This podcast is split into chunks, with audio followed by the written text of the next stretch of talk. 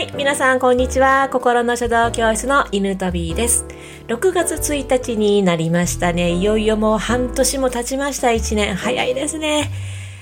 まあでもここから、まあもう6ヶ月も経ってしまったかと思うか、まだ6ヶ月あるぞと思うかで、全然やっぱりね、方向が変わってきますので、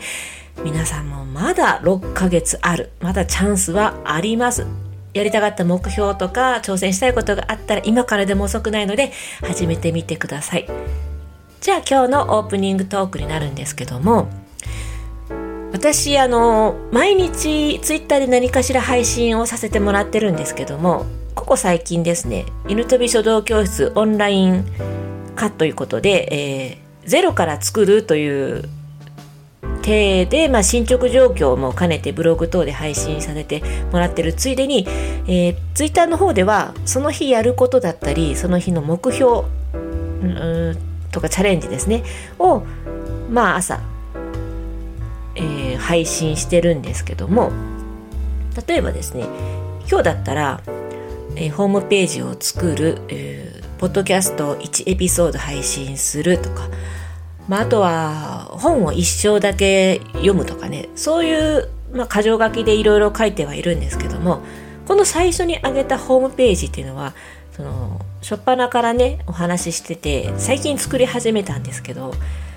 まあ、結構ねあの慣れてないこともありましてなかなか億劫な作業なんですよね私にとっては。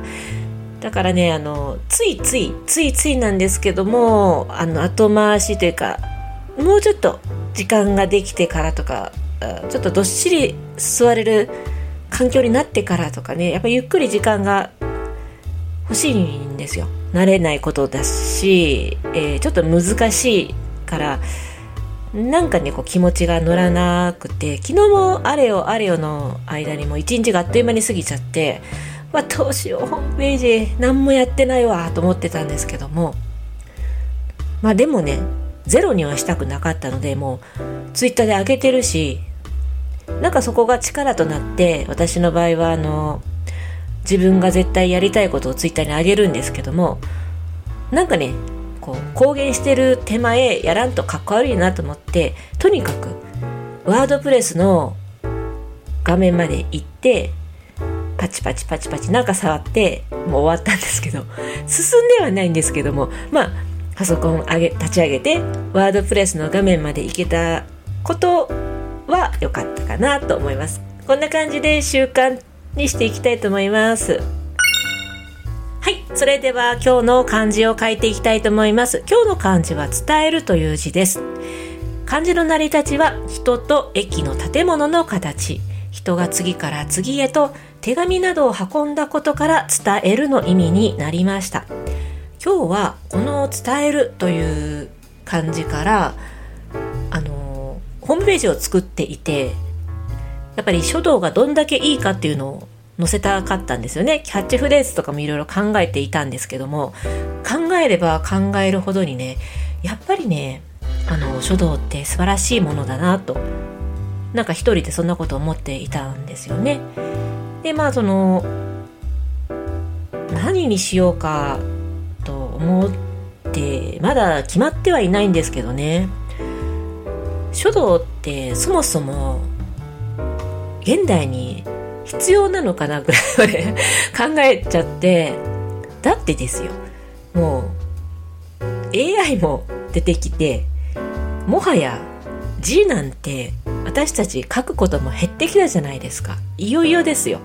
パソコンで文字を打つこともそのうちなくなるんじゃないかなとか思うぐらいもう進歩が早い、うん、世の中でそこでいて書道が生き残る道というのを私は模索していたんですよね。でまあいろいろ考えてみてまあ当時昔馬があの交通手段に使われていた時代とかあったわけででその今馬が乗馬として趣味になってますよね。でその乗馬で考えると書道も昔は筆であの日常的に皆さん生活の必需品じゃないですけども生活に密着していた筆。これが今書道という趣味になったわけなんですよ。だからあの結局は絶対必要ではないけれども何かそこから学べるものがある学べる楽しさがある。から乗馬だったり書道だったり茶道だったり華道だったりまあ今では使わないけど戦いのための剣道だったり柔道だったりだからこう道っていう字が残ってるのかなとも思ったんですよね。便利な現代で生活の中でもうはっきり言ってそのね礼儀や作法とかをもう重んじる機会も減ってはきたんですけどもでもそれでも絶対になくならないのがこういったあの道と言われるものとか、まあ、趣味ですよね。うんでこれからの AI 時代ですよ。AI ができないことって何だろうってやっぱ皆さんも考えてると思うんですけども今ある職種なんてもう40%ぐらいはもう AI が変わって、えー、なくなってしまうということが予想はされている今なんですけどもこういう生活必需品でないものの生き残る道っていうのはやっぱりこの生身の人間にしかできないことを考えていった場合この道、えー、書道だったり、まあ、茶道だったりするものは生身の人が残してきたという、心をね体験するものなのかな。やっぱり体験というのが生身の人間にしかこう伝わらないんですね。情熱とか。そこはちょっと AI 難しいかなと思ったんですよ。というのもですねもうものすごくうまい絵とかものすごく素晴らしい書文字とか斬新なイラスト斬新な書はもう必ず AI が描けるようになるんですよね。もう実際そのイラストだってもうただただうまいという方じゃもうかなわないぐらいの絵が出てくるし音楽だってそうですよね。もうおいおいはもう AI が音楽を適当にねいろんなとこから引っ張ってきて作れる時代が来るし、まあ、来ているので実際に。でだからそのただこのうまいだったりあのその通りに描ける見たまんまに絵が描けるとかいうのはやっぱりあの人間にはで今はねまだ勝ってるとこがあるかもしれないけどもそのうちもう完全に AI に取られるところだろうなと思ったところでじゃあ書道ができることはということですよね。で先ほども話したようにやっぱり体験と感情これしかないかなと思ってます。で私は思うんですけどもあのそのうち文字も書かないようにはなると思います。であと紙とかね筆とかも自然のものからできているので